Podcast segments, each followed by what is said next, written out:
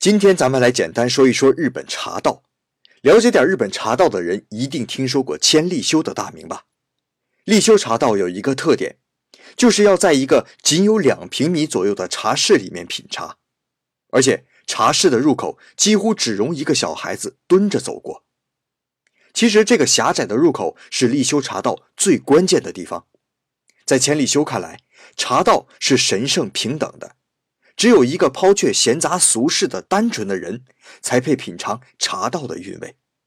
所以，不管身份贵贱，即便是将军大名，进茶室之前都要把佩刀放在外面，然后俯身低头，先变成一个单纯的人，才能于静谧的茶室之中，心无旁骛地品尝主人全心全意奉上的一杯香茗。所以，日本人把这道门又称为日式服务的原点。